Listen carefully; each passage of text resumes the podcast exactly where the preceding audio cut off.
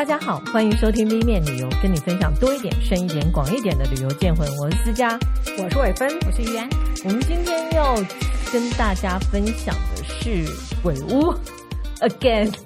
上次我们就是赶在十月前跟大家介绍了美国的鬼屋，就是应景嘛。对，因为外国呃以以美国为来讲，外国的鬼屋大部分是期间限定，都是在万圣节期间。嗯，所以我们上次介绍，你如果现在有机会，它大部分会是在九月到十一月，对，所以才跟大家早一点介绍。那我们今天要跟大家介绍的是日本的鬼屋，日本的鬼屋就大部分是常设的，全年通用。对，虽然有部分会是夏天，你看我们跟外国人不一样，夏天去鬼屋才会凉啊，冬天去鬼屋真的很可怕哦。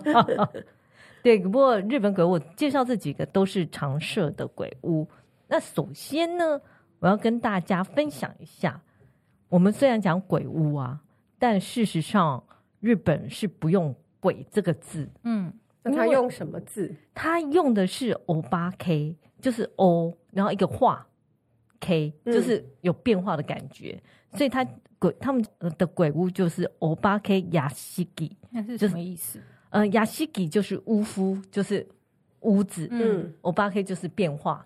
那日本人讲的欧尼，欧尼就是鬼嘛。嗯，那鬼这个字曾经出现在桃太郎里面。嗯，桃太郎里面不是会有一个青鬼跟红鬼吗？就是鬼怪这样子。对，他们是欧尼，他们是另外一种生物，怪物。呃，怪物又是另外一种哦。他们是另外就是一种，就是除了人类之外，他们。是另外一种生物，嗯，因为如果大家有看过漫画或者是看过动画，还有电影，有一个叫《约定的梦幻岛》，里面就有欧尼，然后他是吃小孩的，所以像河童是属于可能属于妖怪，妖怪，所以妖怪跟欧尼又不一样，又不一样，因为妖怪是在神话或传说里面拥有神秘力量的。生物，哦，那个叫妖怪。嗯哼，那欧尼就是一种生物，它不一定会有神奇的力量，但反正就是不是人这样。嗯、那为什么日本的鬼屋叫做欧巴 K 亚西吉，就是变化的意思？因为他们认为，呃，欧巴 K 因为化嘛，就是它保有原有的形态，然后变化成另外一种形态，嗯、像是那种长脖子的妖怪。你知道，就脖子很长，但他看起来是人，嗯，对，嗯嗯、或者是人装扮成的妖怪，都叫欧巴 K，嗯，就是幻化而成，不是人变的，就是还保有人的形态的，这种就叫欧巴 K。嗯、如果你去日本，你要找鬼屋这两个字，就找不到，他们都会写是什么什么画，然后巫夫欧巴 K 亚西吉，这个东西倒是提醒了我，曾经学过说如果。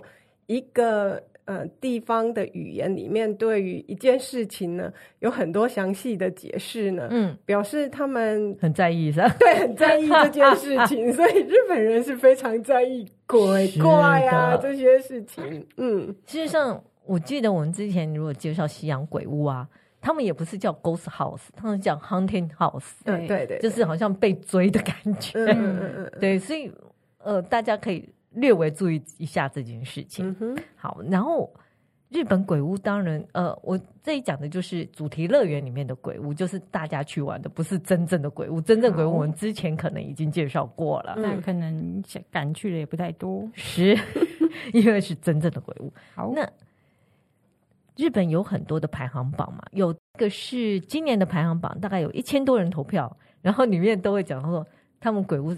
都会强调，一旦踏进去就是最后一次，不会再去了。哎，或者你出不来的，就是要吓唬你啊！有出不来的吗？就是吓唬你，好啊！你这样你才会觉得哇，好刺激哦，肾上腺素激增。然后根据那个那个排行榜，他就说日本鬼屋分三种，第一种是走的步行式，就是你进去以后你要这样慢慢慢慢走走走走把它结束。第二个是可以坐着的。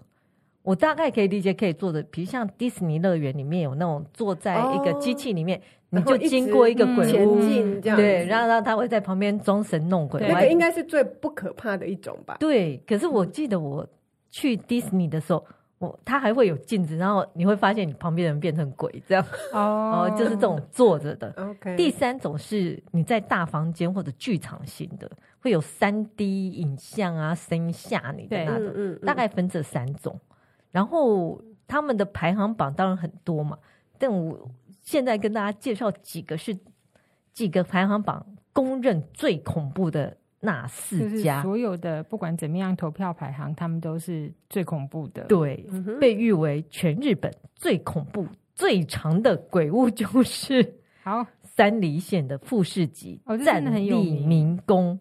对，因为我觉得呃，他的那个概念发想是一个医院，叫慈济总和病院。对，医院医院会不会都有点恶心呐、啊？因为就会有那种血啊、内脏啊出现。对，然后。我觉得他们的鬼屋都很喜欢有个故事在里面，哦、一定要、哦。当然，这个鬼屋曾经，因为它也很久了，它在一九九九年的时候，虽然现在很多人都说它是金世世界纪录最长的室内鬼屋，但早就已经不是了。以今年来讲啊，呃，现在是呃金氏世界纪录里面全世界最长的室内鬼屋，它长有两千一百八十九点五九公尺。但就是这么长，你就是要走很久很久很久很久很久。然后这个是在美国的 Albuquerque，嗯，有没有大家觉得耳熟呢？有 Albuquerque 热气球，同一个地方。是的，所以现在可以一次去两个主题了。是看完热气球，你可以去，鬼屋，全世界最长的室内鬼屋。哦，这个鬼屋叫做 Dragon's House of Horror，就是、嗯、呃恐惧龙屋。他花了大概两年的时间完成了，这是现在的记录。那以前的确是负四级，对，就是它是最长的鬼屋。它现在有多长呢？就是整个走完要九百公尺，然后预计五十分钟走完，以它超长距离著称。然后另外一个就是因为你知道全程会有人追着你跑，体力要很好，要一直狂奔，好可怕，就一直跑，一直跑。所以你说体力不好，千万不要去，太可怕了。那可以中间退出吗？可以，可以，而且你还可以在门口买护身符哦，很有趣。因为我看了一些评论，都太多人吓得半死，所以你在门口，你给你如果带小孩，因为他也规定小学生以下，你就要有中学生以上的人带带着你进去，嗯、对对对对。然后如果你真的很害怕，有爸爸会帮小孩买那个光之护身符。你就带上护身符，那些人都不会接近你，那些、哦、呃鬼魂鬼魂嘛，不会，至少不会追你，对对，不会呃不会靠近你哦，好，你就不会吓死。嗯，那我来介绍一下他的故事背景。他是说，这个慈济综合医院，呃，它是一家本来是一个优良的医院，然后是一个综合病院嘛，然后可是他的院长跟工作人员共谋，随便把。病人就是啊，你需要开刀，那开刀之后呢，我就把你器官卖给别人。然后同时他也有做人体实验，就是那个无良的医院。对，然后这些就弄死的病人，他就装在大木桶把他送出去，然后慢慢的就开始有死者的灵魂出现，然后向医生索命，所以这家医院就废院了。那现在在里面你就可以看到，底下有人就分享说。他一到门口，就全身是血的医生在门口跟你招手，嗯，然后你也会在走这一段距离的时候，你会看到有患者坐着轮椅，然后在你面前经过，或者是提着人头的护士在你面前走来走去，然后随时你也会经过停尸间，或者看到有人躺在那边被开刀。好，这样听起来很恐怖吗？应该是吧。这样平铺直述的讲完，是觉得嗯，好像鬼屋就长这样。嗯，其实还蛮可怕的。对，嗯、然后他其实有一点鬼屋加迷宫啦。他们自己强调，他们有两个两大特点。第一个特点是他们的声音、气味、光线都是属于有气味。有他说有消毒剂的味道，就是医院里面就会有那个味道嘛。哦哦、有消毒剂还好，不要给我那种腐尸味，吓死了。他自己是说消毒剂，可是我看到一些评论说是腐尸的味道，但我个人觉得谁会闻过腐尸的味道？你怎么知道那是腐尸的味道？啊啊、你不，你只要是蛋白质腐化，就是那个味道，啊、很臭。天哪，对，哦，好可怕。然后呢，哦，对他他自己讲说啊，第一个就是它是一个属于无感体验，然后所以你才会很害怕。第二个，他的那个那些人员都很入戏，然后会追着游客跑，所以体力要好。然后等于是一种恐怖动作片，你就身在恐恐怖动作片抓到。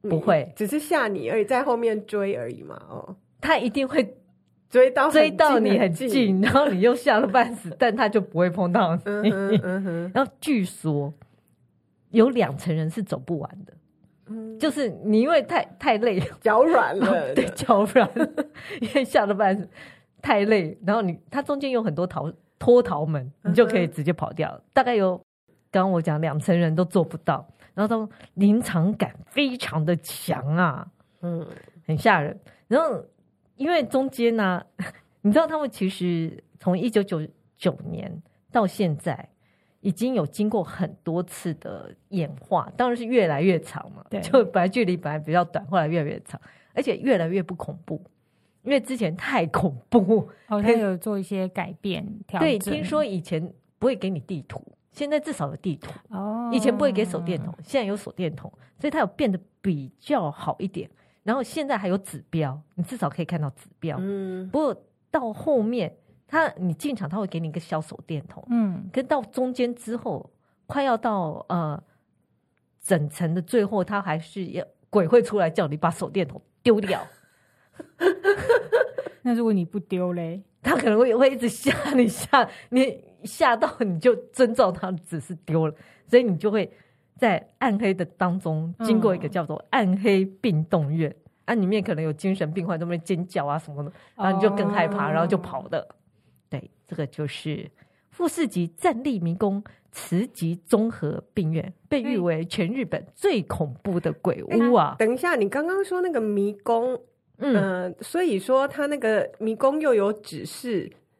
因为以前是迷宫，然后我没有指示，所以大家吓得半死。哦，所以现在会会跑不出来的意思。你已经很害怕了，然后又跑不出来，难怪大家就直接逃掉。嗯嗯嗯。那现在至少有指示哦，OK，会让你心情比较平缓一点。所以它这个是只要你买富士急的入场券进去就可以直接。没有，他要另外再付钱。对，他要另外付钱。如果你买周游券呢，你就只要付四千日元，它是用一组来算的。啊，如果你没有买周游券，你就要付八千日元。那八千日元大概一千七百二十二台币，嗯，可是他也是四个人，可是他就是一组一组进去，嗯嗯，最多四个人，那你两个人也可以进去。有人说我们两个人，我好想跟别人一起哦，他说不行，你们就一组啊，你们自己进去哦。那他说他好想跟别人一起哦，他好害怕。然后我觉得很好笑的是啊，因为它外面在。这个医院的外面还有一个药房，嗯，药房就是卖那个护身符啦。你可以，他哦如果你害怕，你就赶快买个光之护身符，就放在身上就会有光，反正他们就比较不会靠近，至少不会追你。这很聪明的行销策略，对，然后很好。那个药房里面还有卖一些什么迷宫照片啊、乳房布丁，我不知道为什么要卖乳房布丁干什么？他 的器官怎么切下来嘛？好有道理哦。那好，很可怕。我的反正就是临场感很强，好，是，这就是可怕的。听说一定要去，那好啦，但 我个人是不会去。他是第一名，对不对？对，他是第一名。好，因为每个人都说吓得半死。对，好，这 就是富士急。那第二名呢？第二名我觉得跟我之前介绍西洋的，呃，就美国的有一家很像。因为他们同样是用专业的呃电影东映映画，是一个日本的电影制片公司，它同样是用那个电影制片公司的美术跟演员来制作的，嗯嗯，所以一样，它的演员也很可怕，感觉好像应该会比富士急更恐怖啊。可是因为它的就故事没有那么吓人哦，嗯，因为他的没有追你吗？他也会追。但没那么吓人，因为他的故事我可以，我觉得美日本人很喜欢故事。他的故事是说，在很久以前，因为他是在京都的太秦映画村，嗯，太秦映画村事实上就是像台湾呃台北的中影文化城这样，以前的。对，就是在拍一些时代剧，然后有一些道具，嗯，然后拍古装剧啊什么的影城。那他在他据说在拍戏过程中有一个童星过世，然后童星很喜欢的一个娃娃，就是你知道日本娃娃也很可怕，就是那种。剪妹妹头啊，然后穿那种和服的，很可花子嘛，对，类似。然后娃娃就是这样。他这个娃娃，他很喜欢的娃娃，就放在道具库里面，然后，然后就收起来。那可是过了一阵子之后呢，呃，后来有人拿出来用，都每次都会发生意外或者有人生病。但后来过了很多年，然后电影已经没有人知道这件事了啊。当他们在做这个鬼屋的时候，就决定把这个娃娃拿出来用。就怪事又在发生，比如像你会听到说话声啊、脚步声啊，甚至有人看到娃娃的眼睛会动。所以、嗯、查到这件事，大家就想哦，那我们赶快把它测出来就没事了嘛，对不对？可是每次要去测的那个人就会生病或发生意外，所以这是他设定的这个故事。故事、嗯、对，然后这时候他们就去问林美说：“那我们要怎么办呢？”因为他还呃，你进入这鬼鬼屋玩，他还会给你任务。所以前面是说，那他们去找了灵媒，说怎么办呢？那这个娃娃放在那边太危险。灵媒说，你要把娃娃的眼睛蒙起来就没事。可是你那个蒙娃娃眼睛的那个布啊，然后去泡某一座山的圣水，但很不幸的，天气最近很干，那个圣水已经干了。那这个我想说，这故事也实在是太奇怪。好，那所以怎么办呢？他，你的任务就是你要取下。拿下另外一个娃娃，叫做鬼怪人偶的遮掩布，然后把它拿下来，放到这个叫做被诅咒人偶的绑起来。所以你从另外一个从一个娃娃的遮掩布移到另外一个娃娃的遮掩布，这就是你要做的事情。嗯，就你进去的任务要做。对，就是拿到遮掩布，把娃娃的眼睛蒙起来。嗯，然后哎，它很便宜，它入园费只要六百日元，一个人只要一百二十九。嗯。这个鬼屋啊，很有趣。他们在这个樱花城，它的门口就写着“史上最恐怖的鬼屋”，嗯，自己写啊、哦，自己写，对自己写的好，好。所以你看到史上最恐怖的鬼屋，你就走进去。然后，反正这个主题就是被诅咒的人偶，就是我刚刚讲的这整个故事。那他是说，这些娃娃的脸都是根据真人的脸来做，所以你会感到更可怕一点。对。大部分大家都会讲说，呃，这里就是很真实、很逼真，因为毕竟它是在呃拍电影的道具村里面嘛。嗯、其实也很像环球影城，因为环球影城有一部分也是拿来拍电影用的。嗯嗯，嗯对，所以他就说这些道具都是那个呃专业的演员啊，或专业的道具做的，非常的逼真，然后很有历史的氛围。因为以太晴映画村来讲，它是一九七五年盖的嘛。然后再加上他这一版就是拍时代剧的，对，所以他有日本传统的那种浓浓的怀旧气息，都是用那个方式在对做设计，所以你就会有一点点害怕。嗯，好，那我要讲的另外一件事是，啊，我我本来想说应该也还好吧，虽然里面也是有一些妖怪会追你，可感觉娃娃跟医院医院比较可怕吧，但我。有一个今年的消息啊，就是说，嗯、据说有一个空手道五段的人呐、啊，嗯，他也喝了一点酒，他就去灌了这个鬼屋，因为他实在太过害怕了，就他就把 里面一个演员的下巴给踢断，就是二零一一年发生的事情，然后终于到二零一六年和解，和解他赔了一千万日元，对，把人家，因为他太害怕。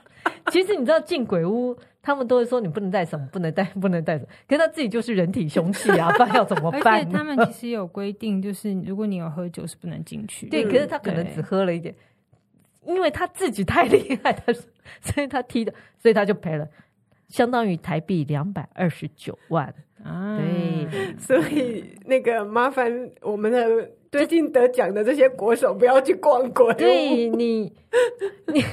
如果你逛鬼屋，你胆子又很小，那你的那鬼也只是人扮的，他没有你那么厉害，好不好？这干嘛？他连跑都跑不掉。然后这个被踢断下巴的扮鬼的演员呢、啊，他现在就是又告鬼屋，嗯，因为他说你应该保障我个人安全呐、啊，嗯，对。可是我想又这比较困难啦，因为这是突发状况吧？因为大部分、就是、大部分人是会逃啊，都没有想到有人会起身对抗，嗯、好，这就是一个意外。那我也可以跟分享一下，如果大家去了太秦樱花村，我个人是很想去太京都嘛，因为它。里面有很多忍者，你还可以穿忍者服啊，这样我觉得很好玩。然后在二零二零年，他那边有一个是新世纪福音战士的京都基地哦，大家可以去。就如果你不敢去给鬼屋的话，你可以到这里跟呃新世纪福音战士拍个照也可以。嗯哼，嗯，这是一个关东，一个关西，这是两个，他们都讲说是最可怕的鬼屋。而且想问一下，就是他的这个呃娃娃这个鬼屋啊，嗯、他有没有什么关卡是要你破？就是因为你的任务是要去把这一部拿下来嘛？是，嗯，应该是有。可是你知道，目前他们释出的消息都有够少，我觉得就是怕剧透，哦嗯、对，很怕剧透。嗯、反正只有那个那个病院的讯息最多，因为他完全不怕。你去就是被追吓死，你不用有任务，你就是从头被吓到死。好的，然后又要跑跑跑跑跑九百公尺很久哎。好，那第三名呢是在熊本的 Greenland 乐园。嗯，我我看了一下他的那个 video，就觉得还好啊。它叫做站立高塔，来自废校的邀请函。然后呢，我觉得里面是。没，里面就是道具啦。然后我觉得，嗯、呃，看了一下，就是里面有什么理科教室啊，然后你就会经过厕所啊，然后厕所里面，那每一间打开里面都有可怕的事情，比如像有小孩蹲在里面啊。可是他并不是真人，他、哦、是没有真人演员在里面。他不是真人，他真的有鬼吗？哦，对，他曾经被电视节目认定是真正的灵异场所，因为外观看起来真的很可怕、啊。对，嗯，然后据说他们的电梯会发生声，发出声音，然后会不动或急速下降，然后这并不是他们设计的，嗯。然而我就想啊，那你就要找维修人员来修啊，对啊，这个是最快解决的方法。这跟鬼屋有什么关系？你就是就是坏了嘛。好，但很多人都说一进去就有凉意，然后又有。传说就是传说一大堆，就是说曾经有个母子在那边跳楼，嗯，所以你去那边，然后跳楼之后，他脚就断掉，从此去那边人都会觉得脚踝一阵凉意，就是人家要你的脚。对，TBS 是日本的电视台嘛，对，它每年大概会播两次或三次，有一个叫做《世界恐怖印象》，对，然后是就是去日本很多鬼屋或者全世界很多鬼屋去拍嘛。他曾经有入围，这叫入围嘛？就是在二零一一年，他们有来这里拍，就认为这里是真正的鬼屋。没有，整个节目组有去拍这个，对，是，然后认为这里就是恐怖。可是，然后我就我我是觉得还好啊，还是嗯，本人。但你还没有进去过啊。本人八字比较重，什么都没看到，你就会看到，对啊，就什么哦，有理科教室啊，做实验呐，啊，然后就这样走走走，就是一个废弃的学校这样。嗯，好，大家如果八字够重的人去，可能不会很害怕；也许要八字很轻的人去，才会觉得刺激。好，你们自己斟酌。这个就叫站立高塔，里面没有人，没有人要追你，但就是看你自己有没有感应到。嗯嗯，好，那第四间呢是在呃东京，那我觉得很有趣是，它是在台场的 Dex Tokyo Beach，在购物中心里面。那购物中心，对，它就是在购物中心里面的一个角落，呃，在四楼，叫一丁目商店街，是。然后这一家台场怪奇学校其实很，我觉得很活跃，因为它除了在台场之外，它还有一个名古屋分校，然后它每年每年咒术回战 很少。他们现在鬼屋都会有一个鬼屋，现在不是流行主理人嘛？嗯，就会有一个鬼屋主理人来规划这个故事嘛。然后这个主理人这几年，哎，应该不知道从什么时候开始都有来台湾。以今年来讲，我觉得很可惜，已经过了。在二零二三年，今年的六月到九月，他在板桥的丽宝百货有做一个叫东京恐怖学院，也是这个台场怪奇学校的团队制作的。那已经过了，下次也许明年会再来，大家再注意一下。每年暑假都有的，嗯，大家再注意一下，地点不太一样，这样子是。那以他的故事来讲，哎，你看大家有故事，就是说这个四十年前呢，这家学校有学生上吊自杀，所以因此呢，废校之后这里就有很多鬼魂出现。那游客呢，你是游客嘛？你就是一个转学生，你要进去好好的探索这整个学校到底长什么样子，大概这样。然后它其实并不大，大概五到十分钟，可是他说。恐怖浓度很高，就是在四处八方会一样会跳出鬼，嗯，是。然后他很有趣的是呢，呃，他还常跟很多品牌合作，因为日本有一个动漫叫《地狱少女》，他有跟他合作过。然后他前一阵在二零一八年，他跟那个伊藤润二有合作富江，润二一定很可怕。对，富江。呃，如果大家不知道那个故事，我可以跟大家解释一下，富江是一个美少女，其实她也拍成电影了。她是一个美少女，然后看到她的男生都会爱上她，但爱上她之后就会爱到想把她杀了，但她永远不会死，她会再出现，然后他还会复制。如果你把它切成两块，它就变两个富江。所以它的可怕就是它永远不会死，然后会一直复制，一直复制，然后每个爱上他的男人就会杀他，杀他，杀他。这个故事 就是一个很很可怕的轮回，然后所以他曾经跟。这个伊藤润二合作富江的主题鬼屋，伊藤润二展结束了，现在到曼谷去展了。哦，嗯，因为他前阵子是他周年对对，对。然后现在截至二零二三年十月啊，这个台场怪奇学校一共有一百四十万人有体验过。然后我觉得它就是有很多周边商品，同样它也有出护身符，嗯，然后你可以要求简单模式，就是鬼会少一半。哦。它可以设定难度就对了。对，你可以在进去之前，如果你太害怕，你就说哦，我要简单模式，嗯、就是鬼少一半，或者甚至是说我要护身符，鬼不能碰，不能近身。然后他还根据他这个故事，还有出漫画，还有出小说。然后据说这里啊，回头客很多，嗯、因为他会常常换主题，哦、所以你每次去可能都有不同的内容。就虽然它的主轴是一样，就是有人上吊自杀啊，然后你需要去做一些什么事情，可是它每一年每一年都会有一些新的关卡给你，哦、所以回头客非常的多。所以它的长度不是那么长是是？对，只有五到十分，因为它就在商场里面的一个角落。对，如果你真的很害怕，就门口看看，然后去别的地方吃饭就好了。嗯，好。然后也是有一个传说呢，说。在二零一四年，有人在快要结束的时候看到一对双胞胎，然后他就说：“哎，哇，我觉得好害怕，里面居然有一对有一对双胞胎。”然后那个主事者说：“我没有安排啊。”那个策展人出来讲说：“我们没有这件，对，没有这件事。”然后大家说：“啊，好，我是真是假呢？没有人知道。嗯嗯，行销成分很大，是的。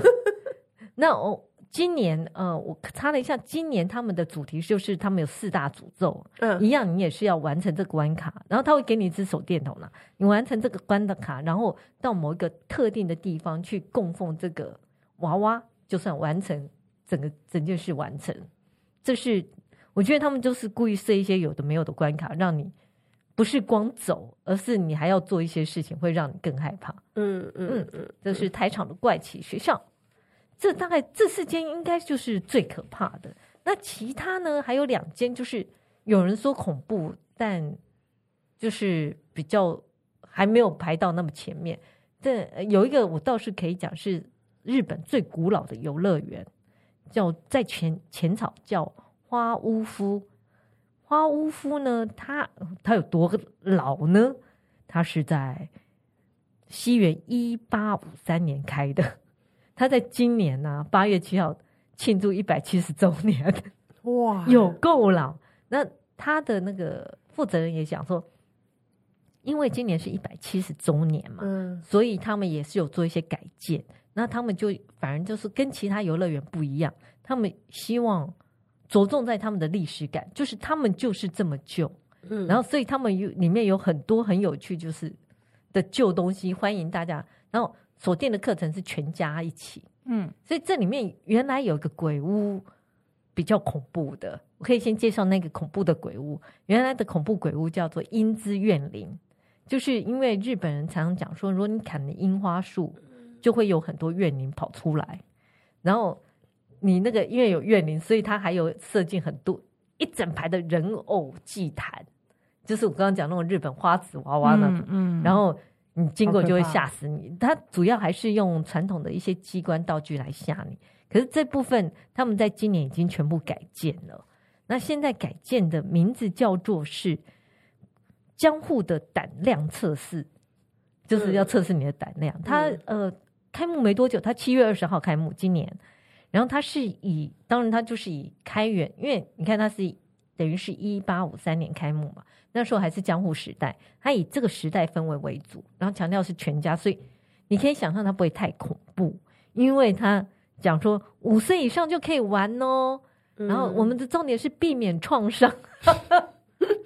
我想要特地写避，因为你如果去那个富士急啊，嗯、你有创伤的真的会害怕。对，而且创伤很严重。我光看那个分享，他说就是里面从头都是尖叫声，东一个尖叫西一个尖叫，然后大家都在狂奔。创伤很严重，出来大家都没力。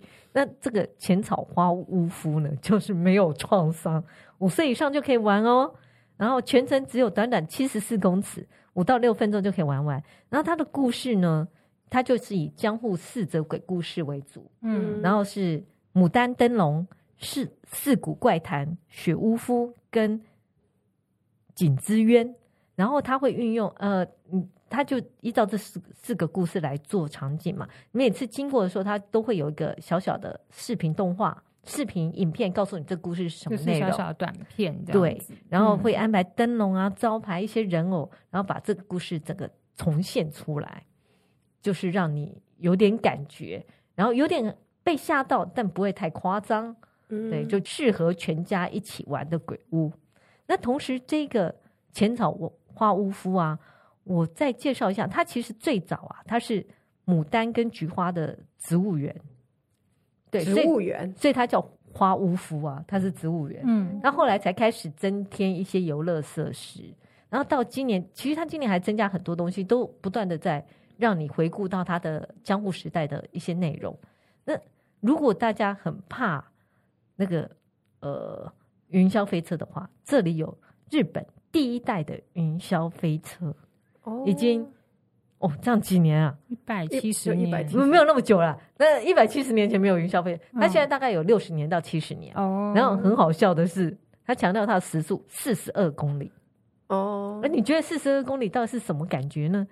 台北的高速公路时速是一百二十公里，对啊，慢车道是四十公里。嗯就是在路上的慢车道是四十公里，也许你骑脚踏车骑快一点，你就可以。就差不多是迪士尼的《汤姆历险记》的那个小列车这样子。对，它的时速只有四十二公里哦，你可以坐这个，就是日本最古老的云霄飞车，欸，真的很复古感呢。对，嗯，然那你刚刚说的那个花园现在还在吗？现在就比较少，就它的范围就变少很多.因为它加了很多游乐设施，嗯嗯嗯嗯，再加上它今年就是一百七十周年，它有。它有一个什么时光一廊，就是你走在那边，你就可以感受到整个江户时代啊，那种有西洋东西洋刚西洋的风潮刚进日本的那种感觉。Okay, 嗯，嗯，我是没去过，但如果下次有机会，我应该会想去看一下，因为它很有。对呀、啊，听起来带小孩蛮适合的。对对对，至少不会被吓死。然后另外一个是在叫做害人。晋升之家，嗯，它是比较有趣，就是比较现代的鬼屋啦。它是用整栋老房子做舞台的互动式鬼屋，它结合密室逃脱跟鬼抓人，然后同里面密室逃脱，这样有点可怕。所以它就是有四道关卡。啊，你同时要躲鬼之外，你还要找线索，你才能整个完成逃出去，有点像解谜的。嗯，大家可以去看看，也许它每年都会不一样的关卡。大概要花六十分钟，它也比较贵一点。嗯、不过因为它太新了，所以排行榜上不是太前面。嗯，嗯，这大概就是几个有名的鬼屋。嗯，如果大家都是常设的啦，呃，有兴趣就去看一下。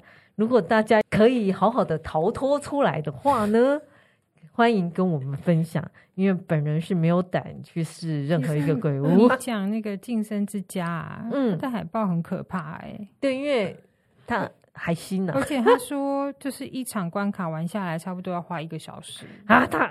嗯，因为你一方面又很害怕，天哪，是要跟那些东西在 对呀、啊，一个小时再见。因为有人就是把自己吓得半死啊！